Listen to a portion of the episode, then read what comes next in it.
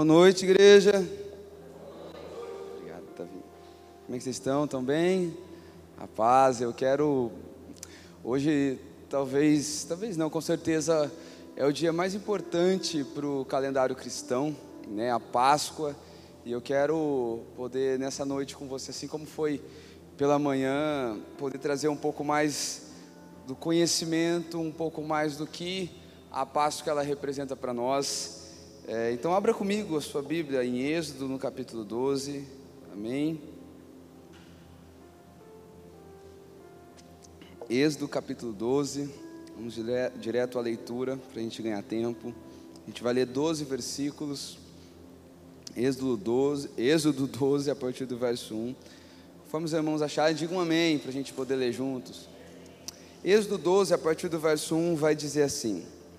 O Senhor disse a Moisés e Arão na terra do Egito: Este mês será para vocês o principal dos meses, será o primeiro mês do ano. Fale à congregação de Israel, dizendo: No dia 10 desse mês, cada um tomará para si um cordeiro, segundo a casa de seus pais, um cordeiro para cada família. Mas se a família for pequena para o cordeiro, então o chefe de família convidará o seu vizinho mais próximo, conforme o número de pessoas, conforme o que cada um puder comer. Por aí vocês calcularão quantos são necessários para o cordeiro. Verso 5: O cordeiro será sem defeito, macho de um ano, podendo também ser um cabrito. Vocês guardarão o cordeiro até o décimo quarto dia deste mês, e todo o ajuntamento da congregação de Israel matará no crepúsculo da tarde. Pegarão um pouco de sangue e o passarão nas ombreiras e nas vigas superior da porta de casa em casa vocês o comerão. Naquela noite comerão a carne assada no fogo, com pães sem fermentos e ervas amargas. Não comam o animal nada cru, nem cozido em água, porém assado no fogo. Alguém gosta de churrasco aí, gente? É a ordenança de Deus, oh glória. A cabeça, as pernas e as vísceras. Não deixem nada do cordeiro até pela manhã. O que, porém, ficar até amanhã, queimem e assim vocês devem comê-lo, já prontos para viajar, com sandálias nos pés, cajado na mão. Comam depressa, é a Páscoa do Senhor, porque naquela noite passarei pela terra do Egito e matarei na terra do Egito todos os primogênitos, tanto das pessoas como dos animais, e executarei juízo sobre todos os deuses do Egito. Eu sou o Senhor. O sangue será um sinal para indicar as casas em que vocês se encontram. Quando eu vi, vir o sangue, passarei por vocês, e não haverá entre vocês praga destruidora, quando eu ferir a terra do Egito. Verso 14 e último. Este dia lhes será por memorial, e vocês o celebrarão como festa ao Senhor. De geração em geração, vocês celebrarão este dia por estatuto perpétuo. Feche seus olhos. Jesus, eu quero te agradecer por essa noite, Pai. Quero te agradecer por esse domingo. Muito obrigado, Pai, porque mesmo em meio a tantas dificuldades, a tantas adversidades, o Senhor nos permitiu nos assentarmos na Sua mesa aqui nessa noite, Jesus.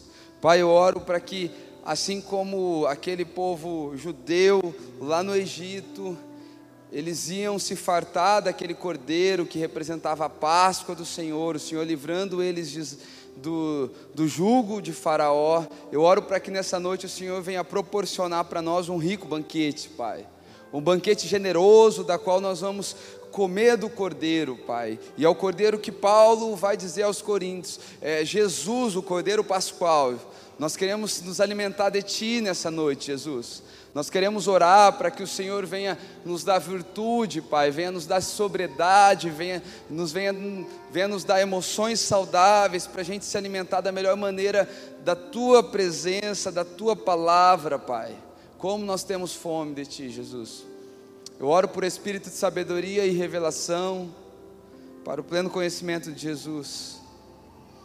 Que o Senhor nos conduza, Pai, até as suas recâmaras de amor, que o Senhor nos atraia pelas suas cordas de amor, Jesus, aqui nessa noite.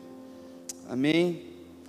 Queridos, eu, eu quero poder nessa noite gastar um tempo nesse tema tão importante, né? O que é a Páscoa do Senhor, mas para mim poder chegar nesse tema, eu quero dar uma introdução a respeito do que tem sido os nossos dias. Você percebe que é, nos nossos dias nós somos pouco, poucos ligados a significado, a propósito. A gente é muito ligado ao que é aparente, a gente é muito ligado ao que tem glamour e a gente é um pouco desligado ao significado. Uma, uma prova disso que você vai perceber, é, um exemplo que é bem perto aqui da origem, né? Você vai ver que hoje, quando alguém vai escolher o nome de um filho, você percebe que a gente não é tão ligado ao significado daquele nome. A primeira coisa, nós vamos na estética do nome.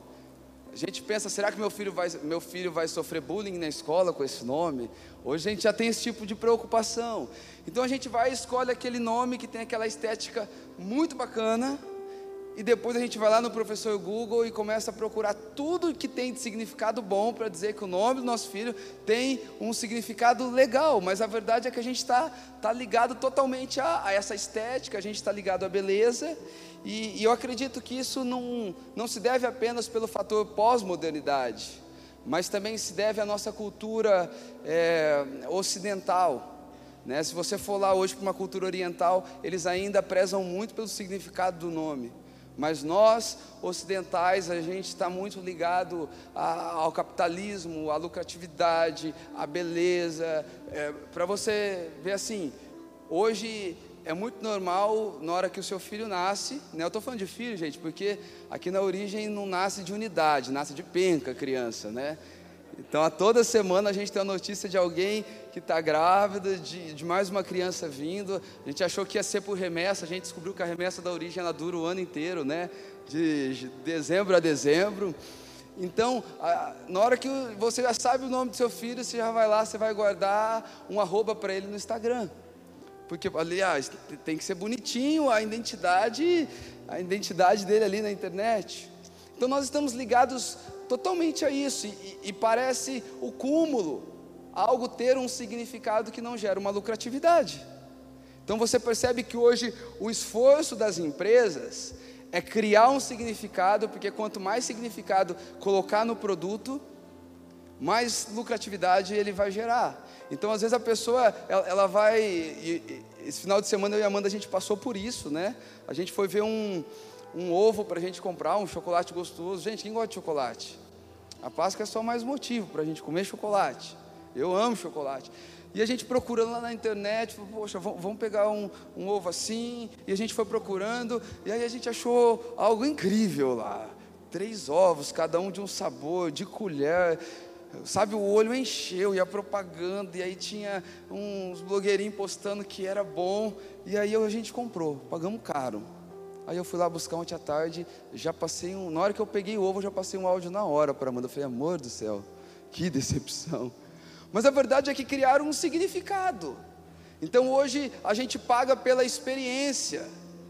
Antigamente a gente ia tomar um café, é, passava aquele café ali em casa, aquele café ali era rapidinho, pegava uma bolachinha de nata ali, é, era algo que ficava barato. Mas hoje a gente não quer só um café, a gente quer uma experiência.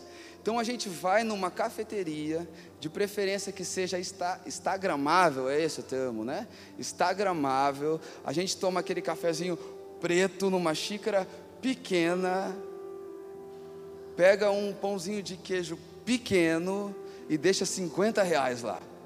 E a gente sai feliz. É verdade ou não é? A gente sai feliz, porque hoje cria-se significado. E eu quero dizer para você que assim também aconteceu com a Páscoa, porque é algo que carrega um significado gigante. Então, como algo que carrega um significado tão importante não vai gerar lucro? Então, eu quero começar dizendo para você que talvez a Páscoa é a festa mais desfigurada que existe em nome de um lucro.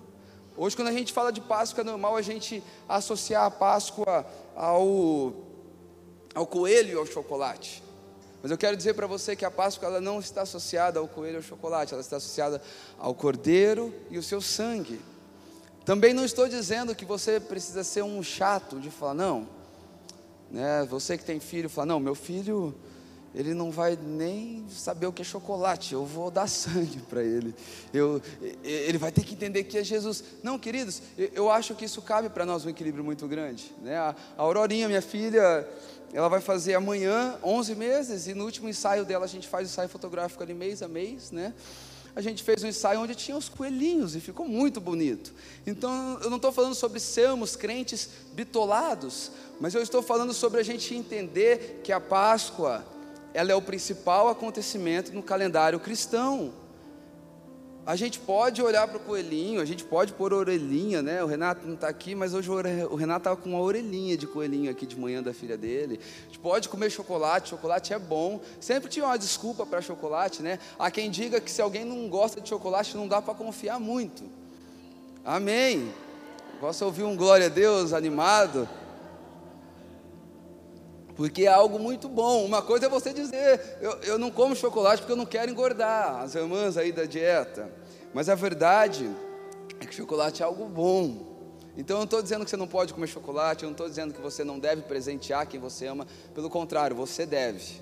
A gente precisa celebrar assim, é, nós estamos inseridos nessa cultura, a gente precisa comunicar com essa cultura, faz parte. Mas a gente precisa ter bem vivo dentro de nós que o principal significado da Páscoa fala sobre o cordeiro, e o seu sangue. Amém?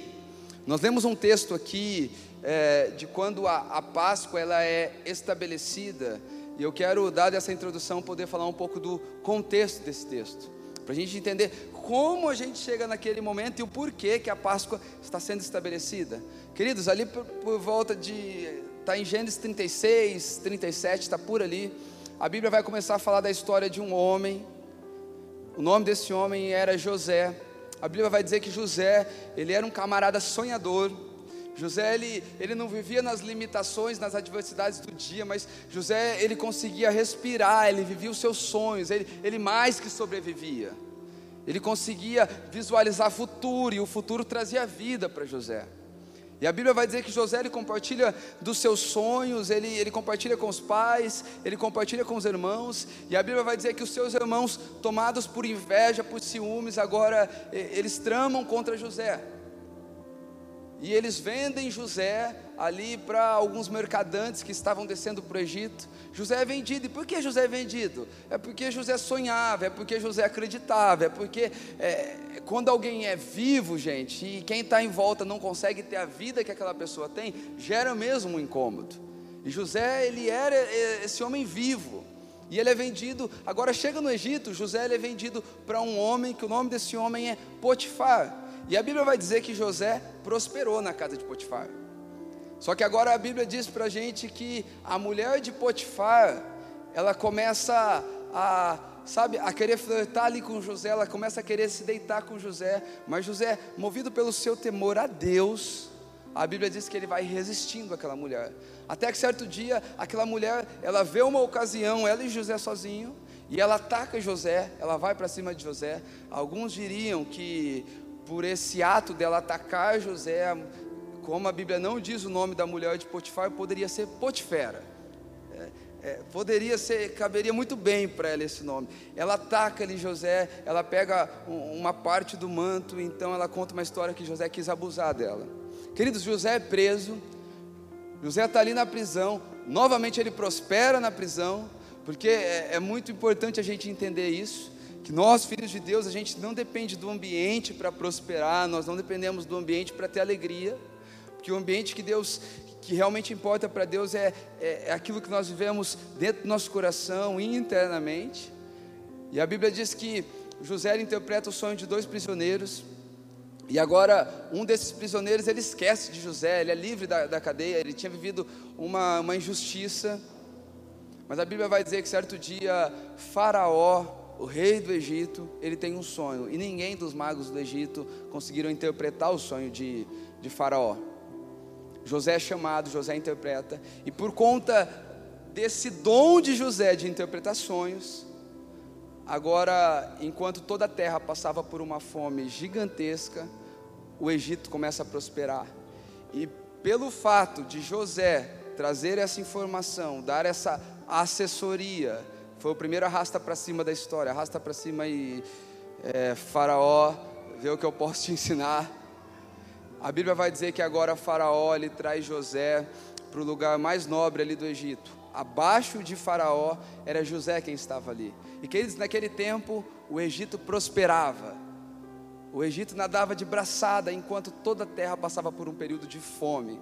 Para você ter noção, a, os povos da terra, eles até tinham dinheiro, mas eles não tinham o mantimento, eles não tinham o que fazer com o seu dinheiro. Então eles começaram a descer para o Egito.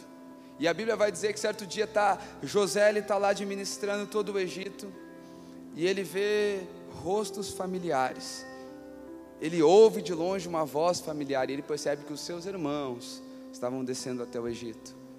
A Bíblia vai dizer que José ele se apresenta aos seus irmãos, né? Imagino os irmãos com aquela cara pálida, pensando assim: já era, descemos atrás de comida e esse homem vai nos matar. José, movido por uma cura sobrenatural de Deus ali nas suas emoções, ele vai dizer: Olha, não foi vocês que, que me venderam, foi Deus que me enviou para ser provisão na vida de vocês. E Moisés ele vai seguir contando para nós, né, que Moisés escreveu o Pentateuco, que agora a família de José é convidada para descer lá, para descer para o Egito, para viver nesse lugar de honra. Desce ali aquele que antes era Jacó, agora é Israel, desce com seus filhos. A Bíblia vai dizer que eles descem mais ou menos 70 pessoas ali para o Egito. E agora aquela família, eles vivem num lugar de honra no Egito. Eles podem ali negociar, eles estão prosperando. Êxodo capítulo 1, no verso 8, vai dizer que agora se levanta um novo rei no Egito, um novo faraó. E a Bíblia diz que esse novo rei, ele não conhecia José. E ele começa a olhar para o povo de Israel e ele vê que aquele povo está prosperando, aquele povo é forte. Ele vê que há um brilho naquele povo muito mais reluzente do que dos egípcios. E por medo desse povo agora se rebelar contra eles, a Bíblia vai dizer que agora esse faraó, ele começa a planejar algo para fazer aquele povo virar escravo. A, ao invés deles serem cidadãos, pessoas que vivem normal ali no meio do, do povo dos egípcios, agora ele começa a planejar algo. E a Bíblia vai dizer, vai nos ensinar que ele começa a colocar muito trabalho sobre eles. E além de muito trabalho que ele coloca sobre eles, ele tira o salário daquele povo. Só que, como o povo de Deus é um povo vivo, diz que mesmo no meio de muito trabalho, aquele povo agora ele cresce ainda mais. Queridos, porque quando a gente vai para a história da igreja, a gente vai perceber que são nos momentos de pressão que os filhos de Deus mais crescem. São nos momentos de adversidade que a gente descobre dons, talentos, resiliência que a gente nem sabia que habitava no nosso coração. E diz que agora aquele povo cresce mais. E ele vai lá, ele tira recurso e pede que aquele povo, para que eles possam é, ter o mesmo resultado com menos recurso. E aquele povo continua a crescer. A tal ponto que agora ele chega numa medida drástica. E qual é a medida? Ele chama as parteiras do Egito e fala: a partir de agora, todo aquele que nascer um filho de um israelita, filho homem, nós vamos matar vocês não vão deixar esse, esse, esse rapaz nascer. Se for homem de um israelita, mate, não deixe nascer. Mas a Bíblia vai dizer, e por um cuidado de Deus, que as parteiras, movidas por um temor ao Senhor, agora nasce um homem, e é nesse cenário que a gente começa a entrar mais no contexto da Páscoa. O nome desse homem é Moisés. Elas, movidas por um temor a Deus, elas não matam Moisés. E para ironia ou para cumprimento de um propósito, ou talvez por coincidência, é claro que não é. A Bíblia vai dizer que agora Moisés ele é poupado, ele é criado pela filha de Faraó. Moisés ele, ele é criado na tecnologia do Egito. Moisés ele é criado na economia do Egito. Moisés ele é criado na culinária do Egito. Moisés tem a melhor criação. Vive como príncipe no Egito. Mas a Bíblia vai dizer que um dia Moisés ele está passando no lugar e ele vê um egípcio maltratando um israelita. E diz que ele ficou inconformado, ele matou aquele egípcio. Movido pelo medo, ele foge para o deserto. Acompanha comigo essa história. Ele foge para o deserto. Ele chega lá no deserto e agora ele constitui a sua família. Êxodo capítulo 3 vai dizer que certo dia Moisés, ali no seu ofício de pastor, cuidando das ovelhas do seu sogro Jetro, o anjo do Senhor aparece para ele numa sarça ardente Fala, Moisés, você vai até Faraó. Estou te levantando hoje como libertador. O meu povo vai ter liberdade para ser um povo independente, para ser um povo que tem a sua própria cultura. A Bíblia vai dizer, Êxodo capítulo 4, que Moisés, agora, ele movido ali pelo medo, vivendo as crises da sua incapacidade que todos nós passamos, amém? Todos nós passamos. Deus ele move com sinais e maravilhas, então Moisés ele vai agora até Faraó. Só que a Bíblia vai dizer que Deus endurece o coração de Faraó. Gente, para para pensar. Deus te põe diante de uma jornada, mas ele deixa a jornada mais dura. Mas por que, que ele queria? Porque ele queria manifestar o seu poder e humilhar os deuses do Egito. A Bíblia diz que Faraó, movido por um coração extremamente duro, um coração rígido, ele diz que aquele povo não vai sair de lá. E agora começam as famosas pragas. Então vem a primeira praga, vem a segunda praga, vem a terceira praga, quinta, sexta, sétima, oitava, nona praga.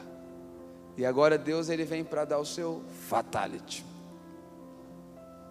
Vocês estão sérios demais, gente. É para vocês rir de vez em quando. E aqui o cenário da Páscoa começa a ser estabelecido. A Bíblia vai dizer que Deus fala a Moisés e a Arão: Olha, Moisés, este será o mês mais importante para vocês, e agora ele começa a dar as coordenadas do estabelecimento da Páscoa. Ele vai falar assim: Olha vocês vão pegar um cordeiro, pode ser também um cabrito. Vocês vão matar esse cordeiro, vocês vão comer esse cordeiro por inteiro. É, essa é a primeira ordenança. Depois ele vai dizer: Olha, mas se a família for pequena, Thaisa, e o cordeiro for sobrar naquela casa, aqui eu vejo muito do caráter de Deus. Vocês vão pegar as famílias, a família mais perto, para que nada sobre, queridos. Por que, que eu acredito que aqui tem muito a ver com o caráter de Deus? É porque muitas vezes Deus tem nos dado prosperidade, sabedoria, conhecimento, que a gente percebe que serve e sobra daquilo que a gente precisa para nossa casa. É momento que Deus está fazendo a gente transbordar para abençoar as pessoas que estão à nossa volta. Ele vai dizer: ó, se a família for pequena, sirva a família vizinha. Aí ele vai falar que esse cordeiro, ele não pode ser qualquer cordeiro. No verso 5 de Êxodo, capítulo 12, ele vai dizer: Olha, esse cordeiro tem que ser macho, de um ano. E tem algo muito importante: esse cordeiro, ele não pode ter defeito. No verso 6, ele vai dizer que qual é o momento que esse cordeiro deveria ser sacrificado. Gente, preste bastante atenção nisso. Parece que são só dados a, a nível de introdução para entrar numa mensagem, a nível de contexto, mas não, a, aqui está sendo estabelecido a Páscoa. Se alguém te perguntar um dia, o, o que, que é a Páscoa, Cris? Você vai ter na ponta da língua o que é a Páscoa. Então, ali no sol poente, no crepúsculo, ali na hora que, que o dia estava terminando, então eles matavam. Seria mais ou menos essa hora. Esse seria o momento que o, o, o, povo de Israel eles estariam com uma santa expectativa no seu coração, pensando: o que será que Deus vai fazer agora? Pronto, o, o sol está tá se pondo, então agora é o momento que a gente vai matar o cordeiro. Agora, após matar o cordeiro, no verso 7 diz que eles pegariam o sangue desse cordeiro, eles passariam ali nas vigas laterais, na viga superior, né, o que nós conhecemos hoje como, como os batentes, ali, os umbrais da porta, eles passariam desse sangue e depois deles passar desse sangue, a Bíblia vai dizer que eles deveriam. Deus ele é específico. Ele vai dizer assim: olha, vocês não vão cozinhar o cordeiro, vocês não vão comer de outra maneira. Não vai ser cru. Vocês vão assar o cordeiro. E olha, vocês não vão comer apenas o cordeiro. Há, um menu para acompanhar, há uma, há uma entrada e há uma sobremesa, se assim para você ficar melhor. Vocês vão comer com pães sem fermento vocês vão comer esse cordeiro também com ervas amargas. E depois ele, ele vai continuar dizendo: Olha, vocês têm que comer tudo desse cordeiro: perna, cabeça e até as vísceras desse cordeiro. E há uma, há uma direção: vocês precisam comer depressa, apressadamente, porque aqui está sendo estabelecida a Páscoa do Senhor.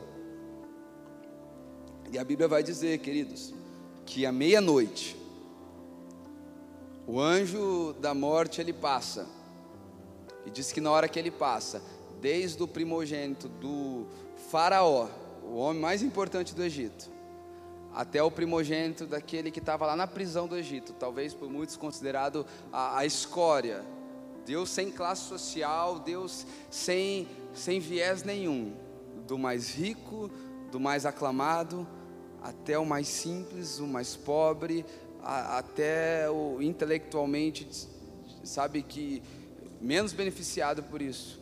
Deus mata agora o primogênito.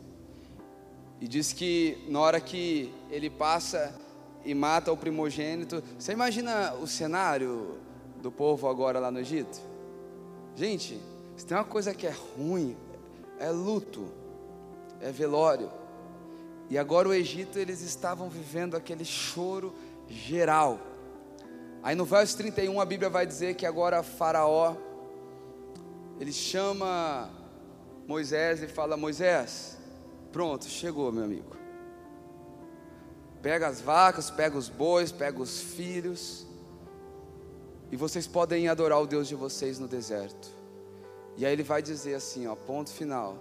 Ó, e orem por mim ainda. É quase um lembra de mim, pastor, no culto dessa noite. É, é, é mais ou menos assim que ele faz. Eu, eu entendi que o Deus de vocês é, é um Deus tão poderoso, então não vão embora apenas.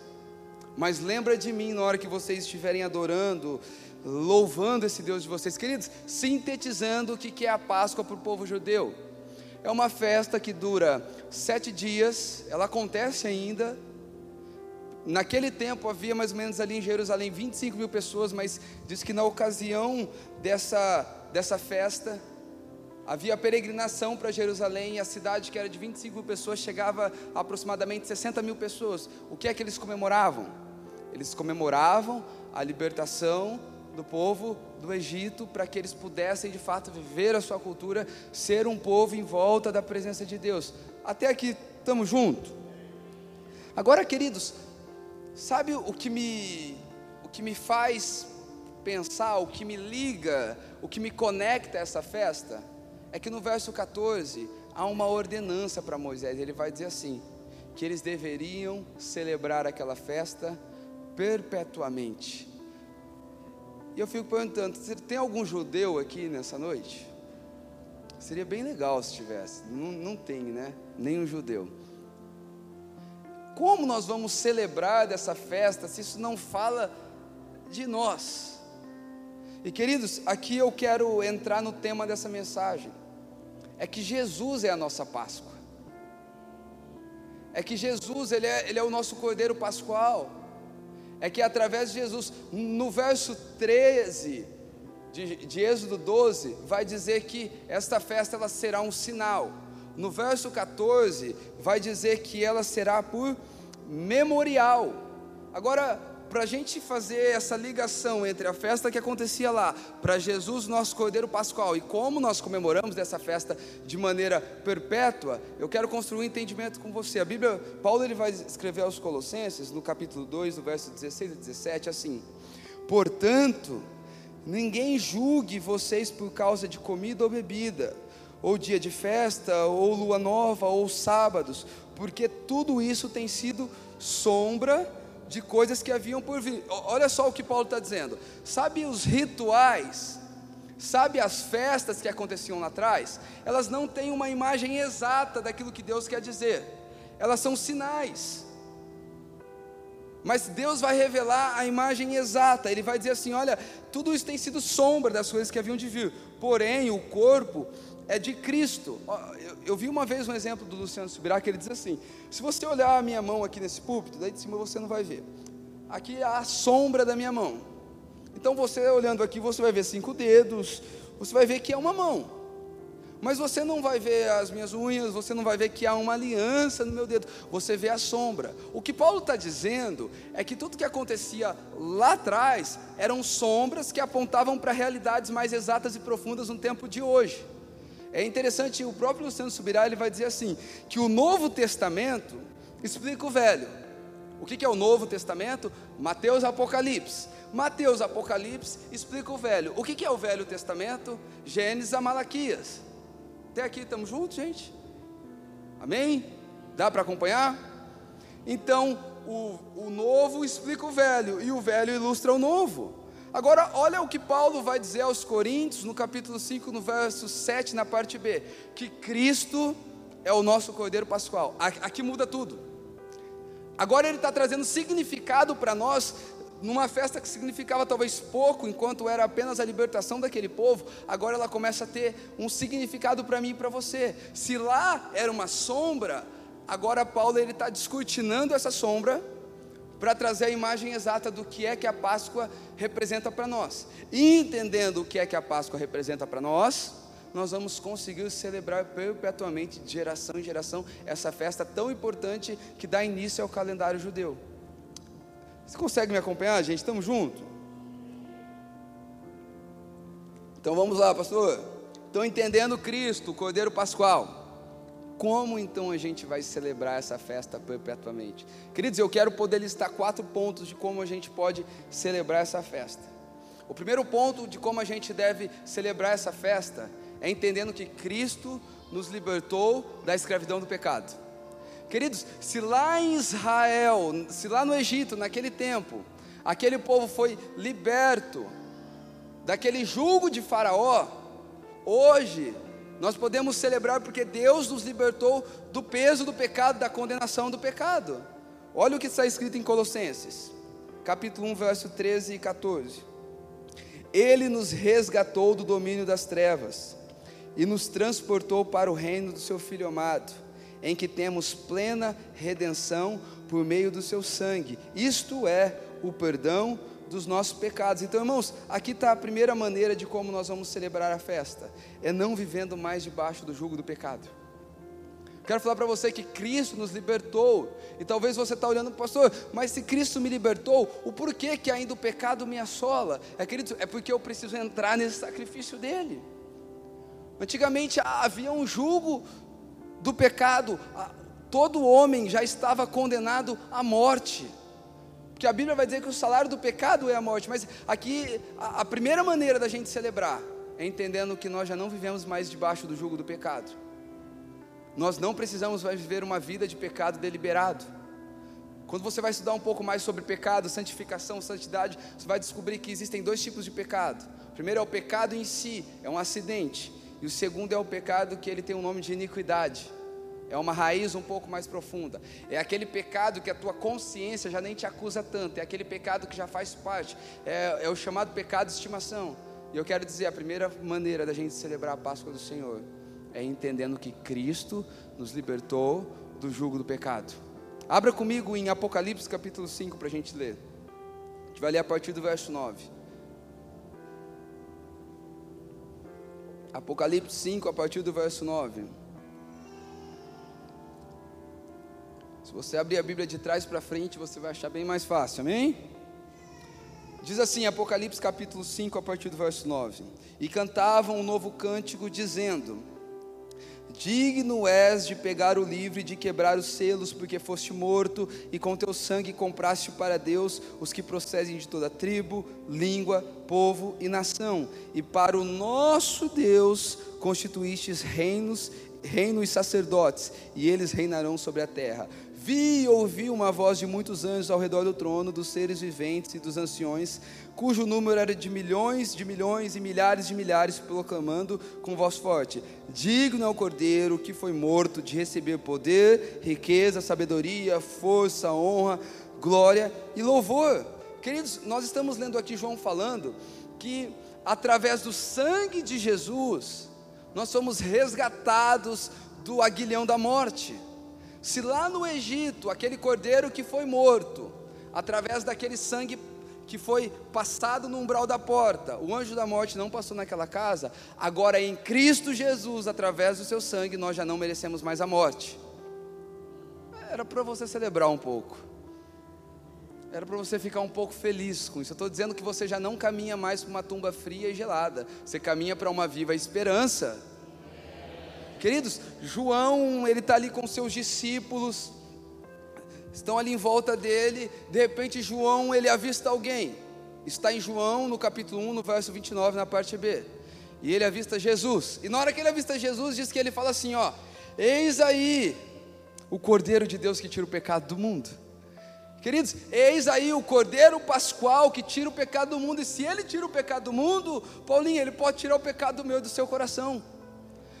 Deus é um libertador, meu irmão. Talvez a gente vai vivendo uma vida de pecado e a gente já está tão entregue a esse pecado. Deixa eu te falar: um preço foi pago para você não viver mais escravo do pecado. Quando nós vivemos escravo do pecado, nós estamos vivendo aquém da vida que Deus já conquistou para mim e para você. Talvez hoje ao olhar para você, você vê alguns pecados, sabe, de estimação, algumas questões no seu coração que você não consegue vencer. Eu quero dizer para você, eu quero dar uma boa notícia para você.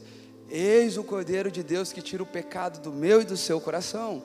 Eis o Cordeiro de Deus que tira, que lava as nossas mãos, que purifica o nosso coração. Estou, qual que é a primeira maneira de celebrar a Páscoa? É não vivendo mais debaixo do jugo do pecado é vivendo essa libertação do Senhor. Agora, queridos, qual que é a, a, uma segunda maneira de celebrar essa Páscoa hoje? É entendendo que Deus nos tornou um povo. Assim como lá no Egito, aquele povo eles estavam saindo de um lugar de escravidão, de um lugar de que não tinha liberdade para viver a cultura que Deus desejava para eles. Agora nós também precisamos entender que Deus nos fez a sua família. Gente, nós somos família de Deus. Quando a gente vai para a origem da palavra Páscoa, Páscoa vem do hebraico pesar, que é associado ao verbo passar, que significa passagem. A Páscoa é um convite a uma travessia para sermos família de Deus. A Páscoa é uma travessia, é, é onde agora, eu disse aqui esses dias ainda, Deus não apenas nos salvou, mas Deus nos inseriu na sua família. E ser família de Deus é a coisa mais maravilhosa que nós podemos desfrutar. A Bíblia vai falar que Deus faz com que o solitário ande em família. Então, é entender que Deus inaugurou uma nova classe de pessoas. E não é uma classe que é melhor que os outros, mas é uma classe que vive debaixo, rendida ao poder de Jesus Cristo. Estão me entendendo? Apocalipse do capítulo 5, verso 10 vai dizer assim: E para o nosso Deus nos constituístes reino e sacerdote, e eles reinarão para sempre. Nós somos sacerdotes do Senhor, meus irmãos. Nós somos um reino de sacerdotes. Há uma nova há uma nova natureza preparada para nós. E talvez você não tenha uma realidade de família da maneira que você gostaria. Eu não sei se você já fez uma pergunta assim do tipo, ó, por que será que Deus me pôs nessa família? Acho que ninguém nunca pensou aqui desse, desse jeito, né? E talvez na tua adolescência você até falou assim para sua mãe: Por que, que você está me batendo? Eu não pedi para nascer.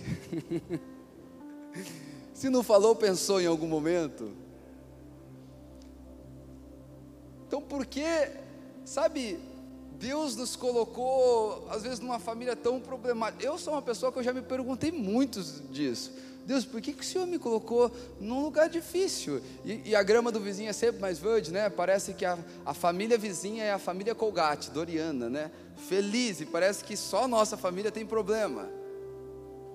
Mas queridos, eu quero falar que acima da sua família você faz parte de uma outra família. E é uma família que não tem falta. Queridos, eu, eu, eu considero que eu vivi uma, uma história de, de redenção em Deus. Eu venho de uma família que viveu muitos desafios, mas muitos desafios mesmo.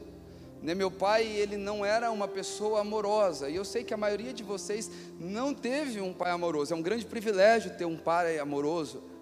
Porque a geração dos nossos pais é uma geração que recebeu muito pouco amor.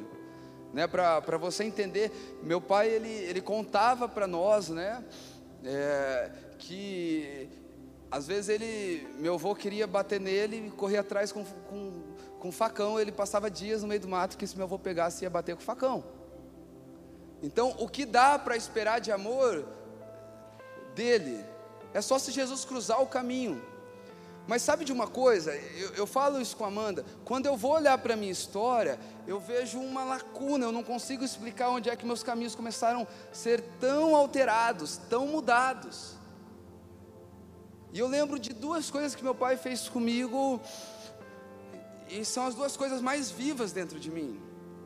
Eu lembro que com 14 anos meu pai falou para mim, meus tios são pastores, né? Inclusive a igreja deles, é, ali em Schmidt, o Brasil para Cristo, ela começou no fundo de casa, começou com a minha tia querendo evangelizar os meus pais.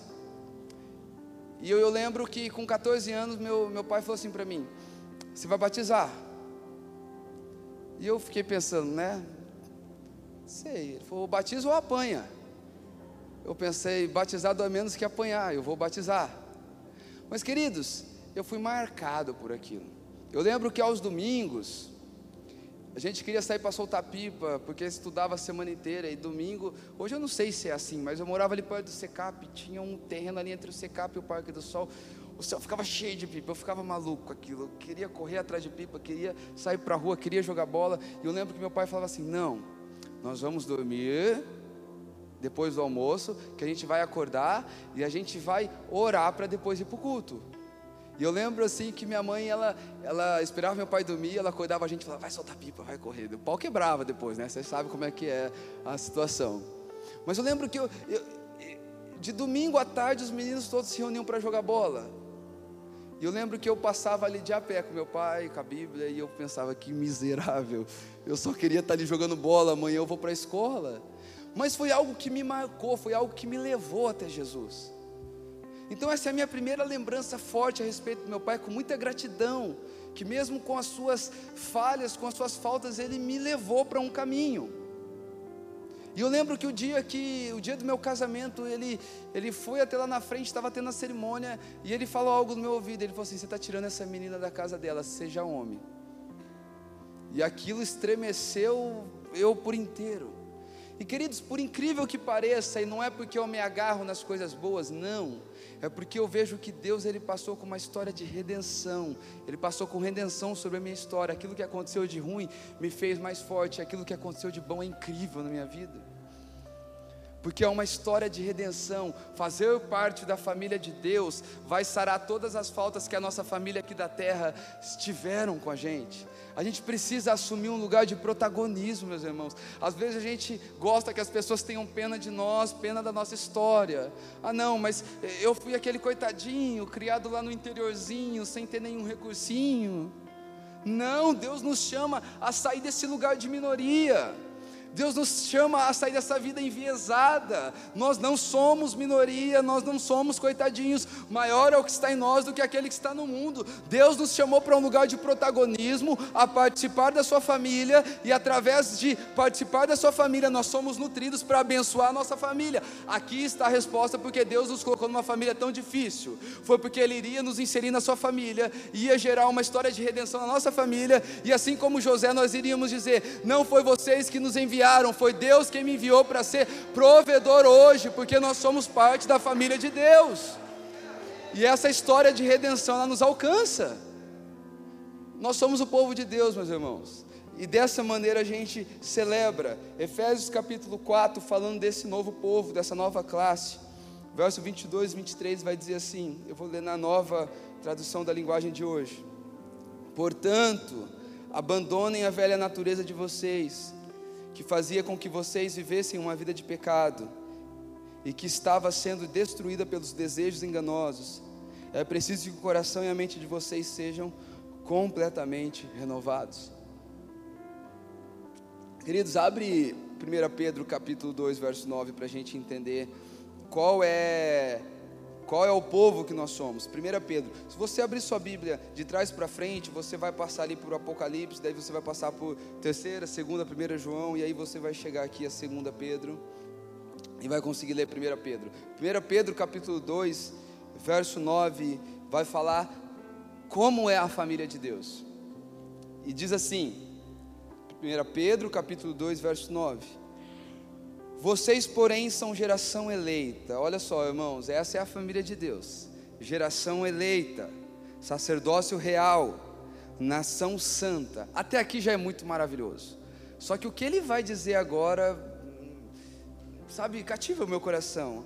Então vocês são sacerdócio santo, sacerdócio real, nação santa, e agora ele vai dizer: vocês são povo de propriedade exclusiva de Deus. Gente, a gente é propriedade exclusiva de Deus. O que é exclusivo? É só dele.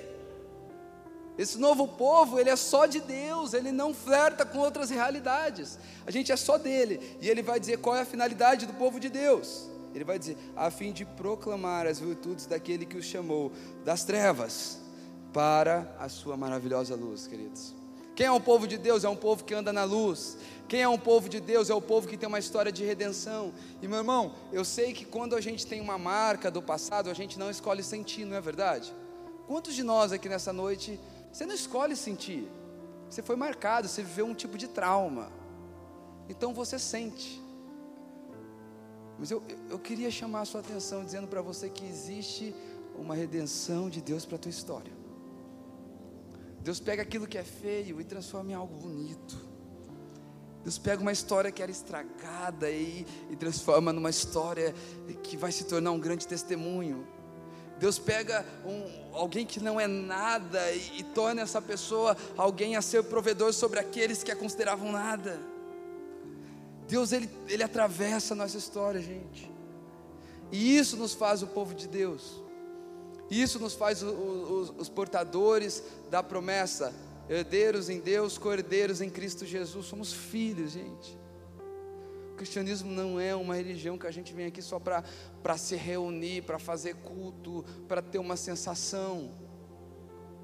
Ser o povo de Deus não é ter uma sensação apenas no domingo, é ter a sensação no domingo, mas ter uma responsabilidade na segunda-feira. É receber uma resposta no domingo, mas é ser uma resposta na segunda-feira.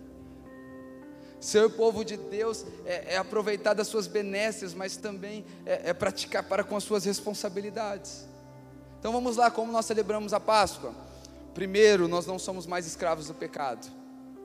Segundo, nós precisamos entender que nós nos tornamos um povo, e não é qualquer povo, é o povo de Deus. E terceiro, terceira maneira de celebrar a Páscoa é entendendo que Deus nos saciou, Deus saciou a nossa fome. Assim como o sangue de Jesus nos livra do pecado, o corpo de Jesus sacia a fome da nossa alma. Nós já não precisamos mais hoje, Cristo, ter uma alma faminta. Nós já não precisamos hoje é, ficar vivendo crise de, de, existência. Sabe que Paulo, estabelecendo a ceia, esse sacramento tão importante, ele vai dizer em 1 Coríntios, no capítulo 11: Este é o meu corpo que é dado por vocês. Mas será que é isso mesmo que ele está querendo dizer? Então vamos lá, João capítulo 6. Jesus ele acaba de multiplicar os pães. Aí todo mundo fica alvoroçado, porque todo mundo ama milagre, gente. Quem ama milagre? Eu gosto de milagre, eu quero milagre. Então o povo vai atrás de Jesus e eles começam a falar: Jesus, dá um sinal para gente. Mostra que você é o cara mesmo. Ó, oh, os nossos pais deram um sinal, caiu maná do céu. E ele vai dizer: Olha, não foi Moisés que deu maná do céu, eu sou o pão vivo que que, que desceu do céu. Ele vai dizer: Olha, se vocês creem em mim, vocês não vão ter mais fome. Cristo se apresentando como o alimento, como o pão, como a provisão para saciar a alma faminta do ser humano. Queridos, nós já não precisamos mais viver de dependência emocional. Nós já não precisamos mais ficar levando as nossas carências para as pessoas. Nós já não precisamos mais acordar segunda-feira e olhar para aquela crise de existência e, parar aqui, e, e pensar que nada sacia o nosso coração. Deixa eu te falar, há um alimento disponível e esse alimento ele é mais que suficiente para saciar a alma do homem. E dessa maneira nós também celebramos a Páscoa. É nos alimentando de Jesus. Talvez hoje a tua situação é que você sonhava com tantas coisas, você sonhava com um carro melhor, sonhava com uma casa melhor, sonhava com um emprego melhor, sonhava com muita coisa e talvez tudo aconteceu. Só que ainda assim se acorda segunda-feira vazio. Ainda assim, na hora que chega o domingo depois do culto, dá um desespero no seu coração. Uma sensação de que tua vida está sendo vivida de uma maneira que não deveria ser vivida. Quero te falar, meus irmãos, nós devemos levar a nossa fome para Jesus. Ele é quem sacia a fome do nosso coração. Ele é a água viva que sacia o sedento, Ele é o pão vivo que sacia o faminto. Nós não precisamos mais viver a quem? Quantos estão comigo? Então, pastor, eu descobri então, Cristo ele sacia minha fome. Então, como que eu faço para comer desse, desse Jesus? Como que eu faço para alimentar a minha alma?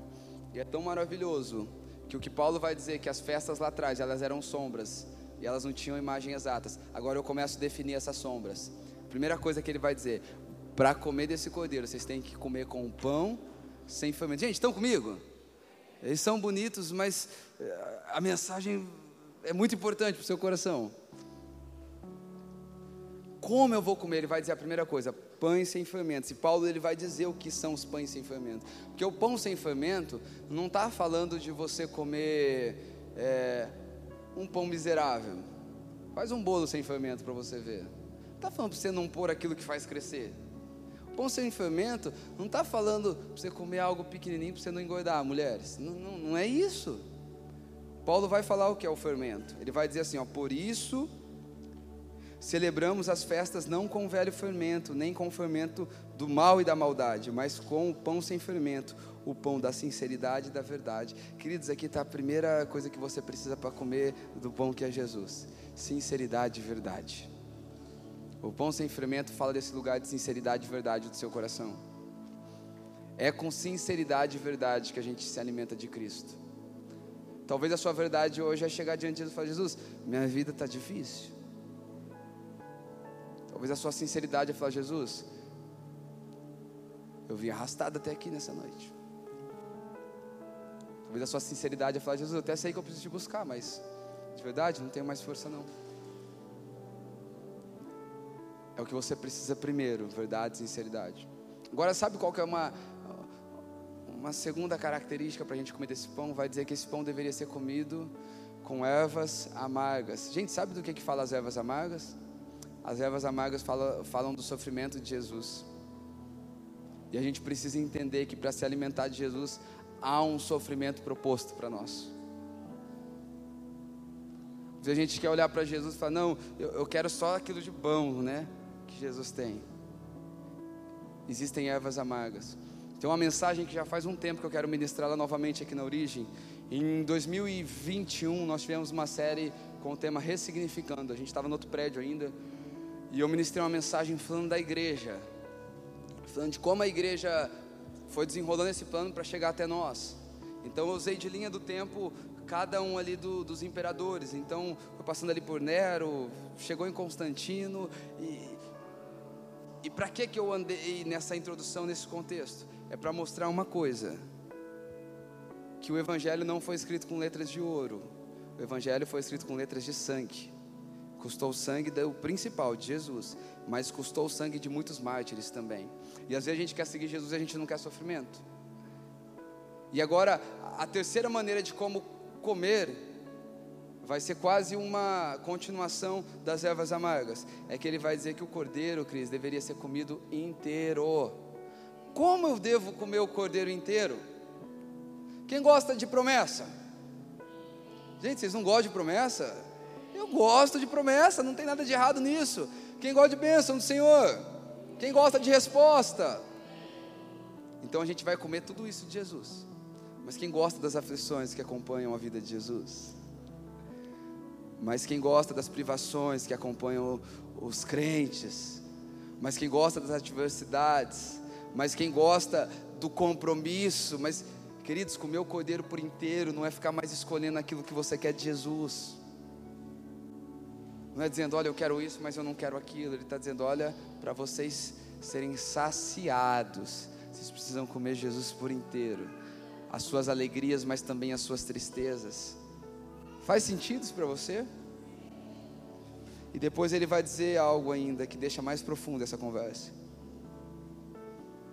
Quando ele fala de comer por inteiro, é porque ele vai dizer: vocês vão comer as pernas, vocês vão, vocês vão comer a cabeça, mas também vocês vão comer as vísceras. Sabe o que são as vísceras? São as entranhas. Isso fala de dar acesso a Jesus nos lugares mais profundos do nosso coração. Talvez de falar, Jesus, prova minhas motivações. Pode entrar. Sabe, sabe o que o salmista vai dizer? Ei Deus, som do meu coração e vê se há algum caminho mal dentro de mim. Talvez você vai ter que falar para Deus, falar, Deus, vem visitar essa inveja aqui. Deus vem visitar esses ciúmes. Deus vem visitar essa pornografia. Que ao invés de eu estar indo para um lugar orar, eu só estou indo chorar, porque eu sei que eu estou tô longe do Senhor. Deus vem visitar as minhas misérias, comer as entranhas. Fala dele entrar nos porões pouco, pouco visitado. Sabe aqueles lugares que só de pensar da sua vida já te envergonha? Gente, não se sinta pior. Todo mundo tem um lugar que está lutando para não ser assim. Falar, Jesus, vem até as entranhas, vem nas profundezas. Eu não quero que a vergonha seja maior do que o desejo da cura. Eu não quero que, que a acusação seja maior do que o plano de redenção. Vem de maneira profunda. E depois eh, Deus vai seguir dizendo a Moisés que eles deveriam comer depressa. E queridos, meu conselho para a origem igreja nessa noite de Páscoa é comam depressa, como quem está dizendo, é urgente, assim como o corpo precisa do ar, a nossa alma ela precisa de Jesus. O Salmos 42 vai dizer assim: Olha, assim como a corça ela está ansiando pelas águas, a minha alma anseia por Ele. Nós precisamos entender a urgência, a tamanha necessidade que nós precisamos nos alimentar de Jesus. Agora, sabe que é interessante? Além disso, se vocês quiserem sentar, pode sentar, a gente vai junto. Mas pode sentar aqui, fica até fica tudo junto aqui. É mais gostoso. Eu, eu, por mim, os instrumentos iam comigo todo o culto junto, né, Caio? Eu sempre peço para eles. Mas ele vai dizer assim: olha, existe uma maneira para comer também. Ele, ele diz assim: vocês vão comer depressa, e vocês vão comer já com o cinto colocado, com sandália nos pés e com cajado na mão. Porque assim que vocês comer, vocês vão sair bem rápido. Vocês vão sair para uma nova realidade, vocês vão deixar de ser escravos. E querido, sabe o que eu aprendo com isso? Que quanto mais eu como de Jesus, mais eu vou ter o seu cinto.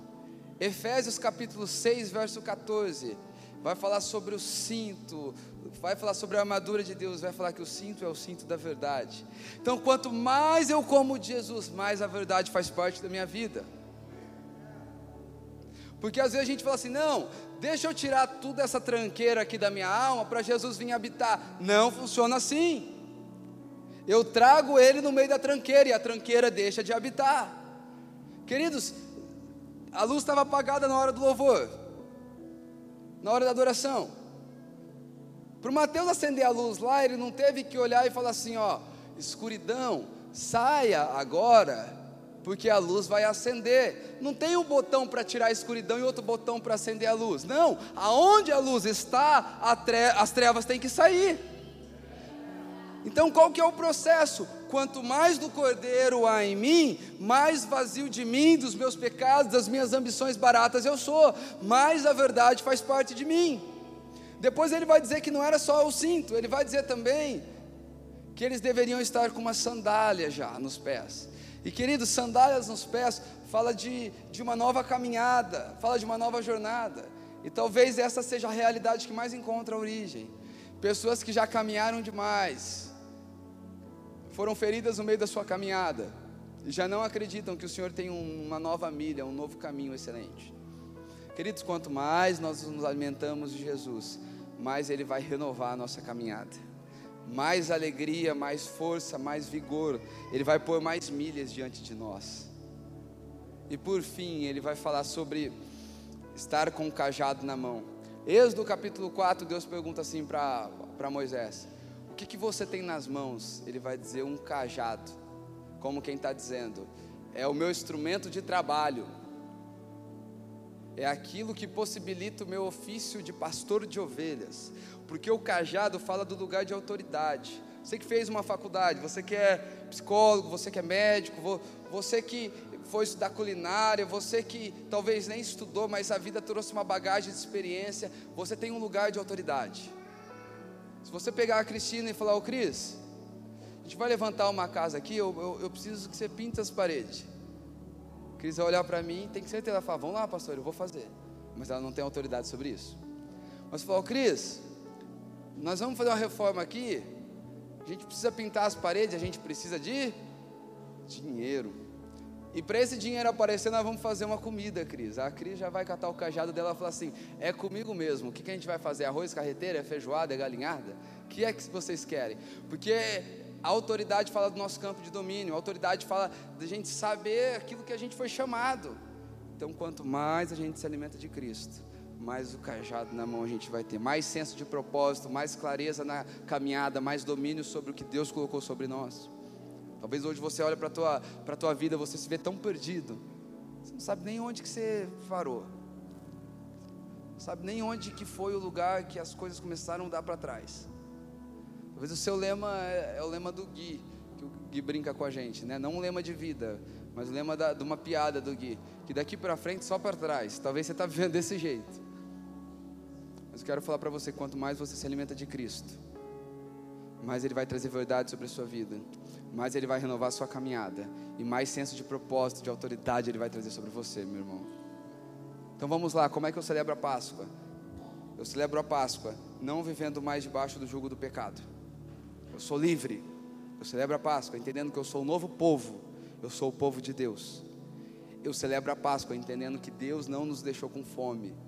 Ele é o Cordeiro Pascual, ele é o pão vivo que desceu do céu, ele é a água viva. João capítulo 4, que quem bebe dele não tem mais sede. E agora, por fim, como eu celebro a Páscoa? É entendendo que em Jesus nós temos uma viva esperança, gente. Há esperança para nós. Há uma viva esperança que move a vida do crente, gente. Ali em Êxodo, no capítulo 12, do verso 1 ao 3, vai dizer que todo ano eles tinham que matar um cordeiro. Ou seja, todo ano o cordeiro tinha que ser morto. Todo ano. Mas agora em João, no, no capítulo 18, no verso 39, vai dizer que um cordeiro ele começa a ser entregue. Agora sabe qual é a diferença desse cordeiro? É que ele era homem, mas ele também era Deus. Sabe qual era a diferença desse cordeiro? É que através do seu sacrifício não precisaria mais todo ano a gente matar um cordeiro. Querido, se fosse naquele tempo, sabe como é que seria difícil? Deixa eu te falar. Alguém aqui gosta de comer carne assada de cordeiro? É maravilhoso, né? O Alice e a Bela tá lá. Eu, eu, hoje eu, eu falei assim: Nossa, gente, é tão gostoso carne de cordeiro, né? Quem sabe eles trazem alguma coisa para mim de lá. O pai da Bela tem uma marca lá, né, de carne de cordeiro. É bom eu até esqueci o que ia falar, gente. Falar de comida é um negócio. Tá bom, vamos lá. Não era apenas matar um animal. Você sabia que a família que criar, a família que ia matar aquele animal, ela criava aquele animal?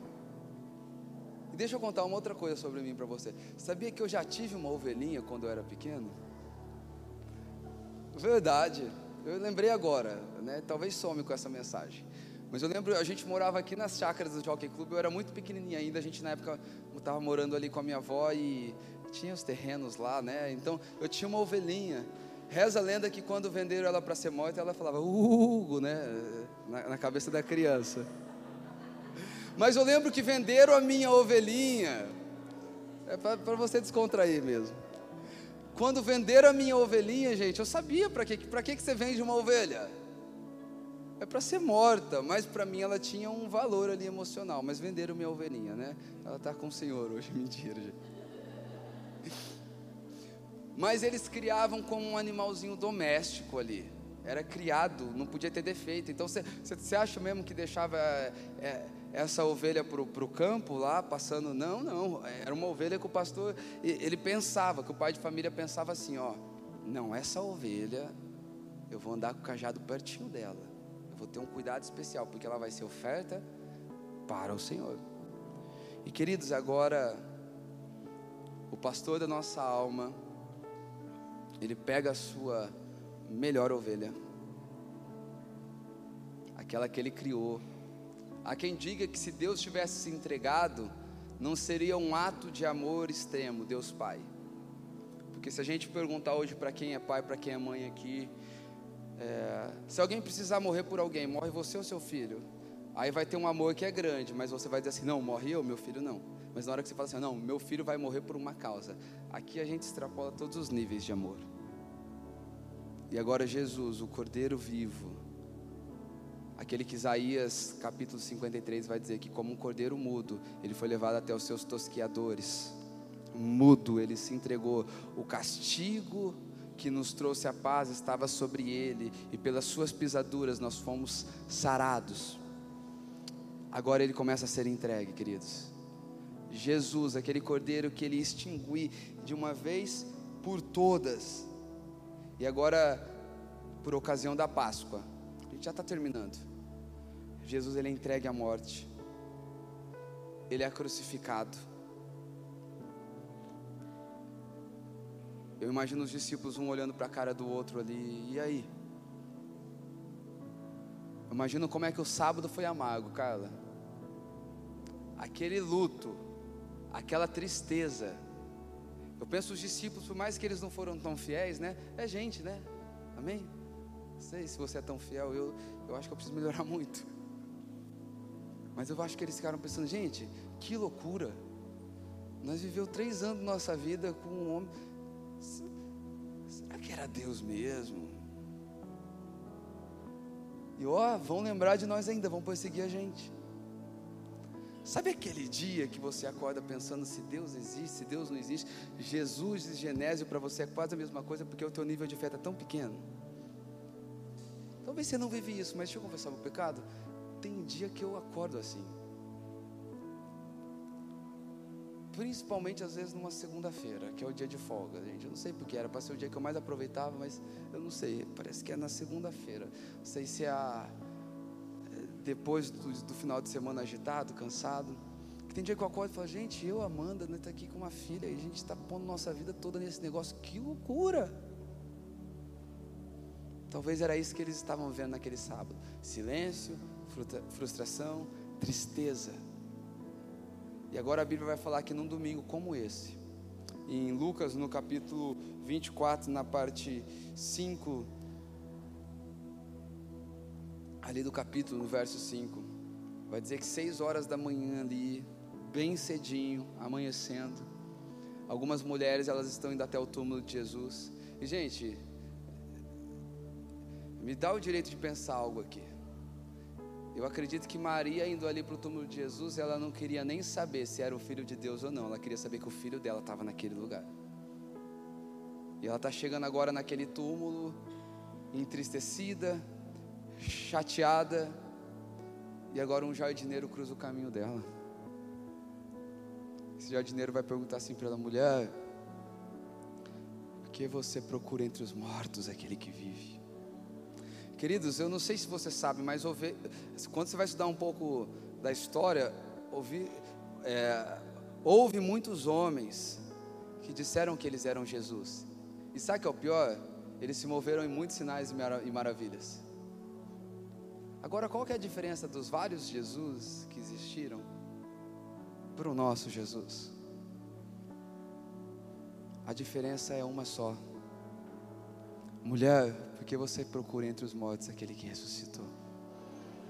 É que todos morreram, mas o nosso Deus, ele vive, gente.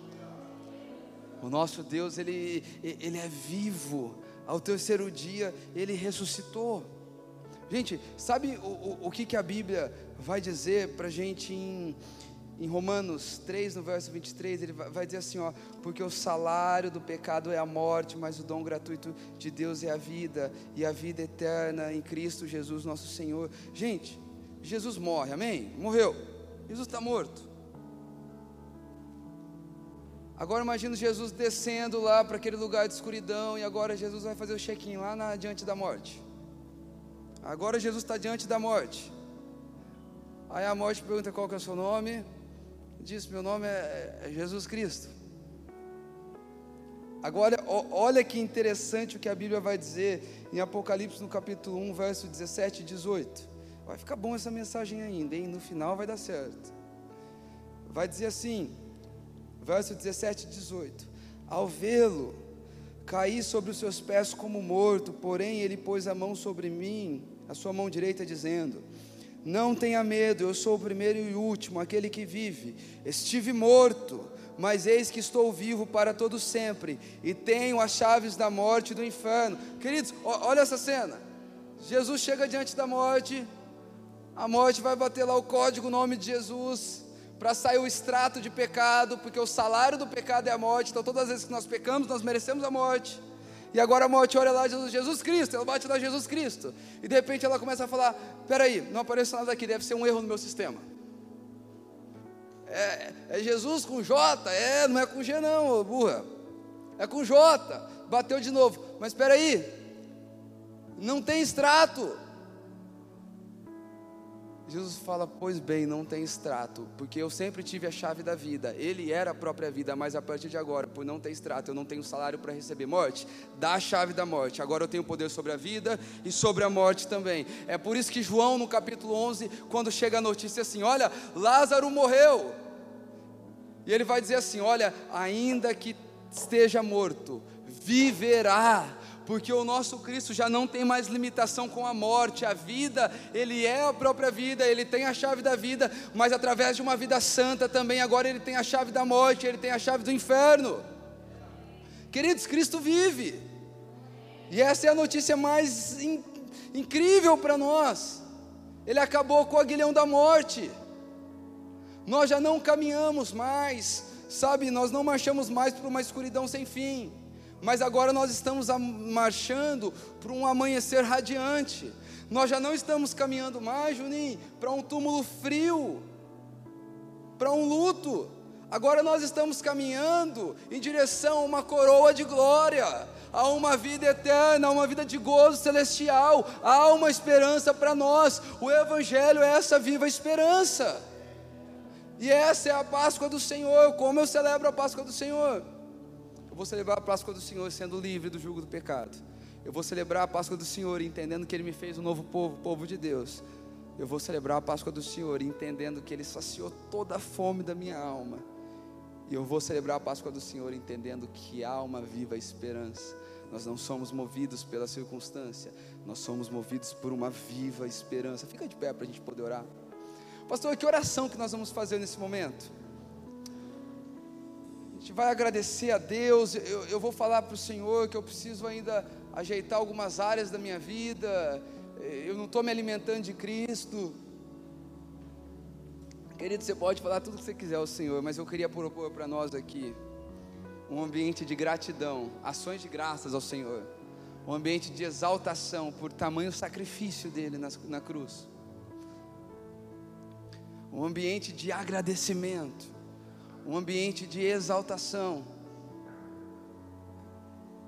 o um ambiente onde nós vamos fazer com que o nome dele apareça aqui nessa noite, porque Ele é o Cordeiro vivo, Ele é o Cordeiro de Deus que tira o pecado do mundo, Ele é a viva esperança, Ele é a água viva, Ele é a alegria, Ele é o pão que farta a alma.